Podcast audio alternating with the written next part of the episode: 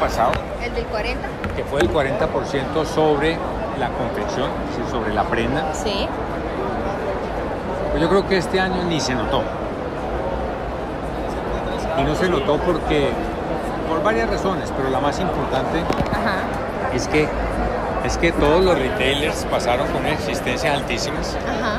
y, han, y todo el año han estado bajando inventarios. Ok.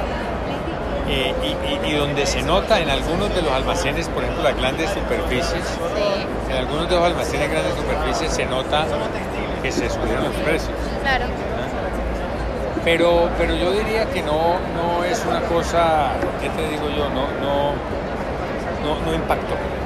O sea, no fue tanto en la industria como tal. ¿Qué de No. pronto que pudo afectar la industria el año pasado que diga Yo- usted? Mira, eh, yo, yo digo que, a ver, eh, eh, lo, lo primero, como productores, como industria, Sí.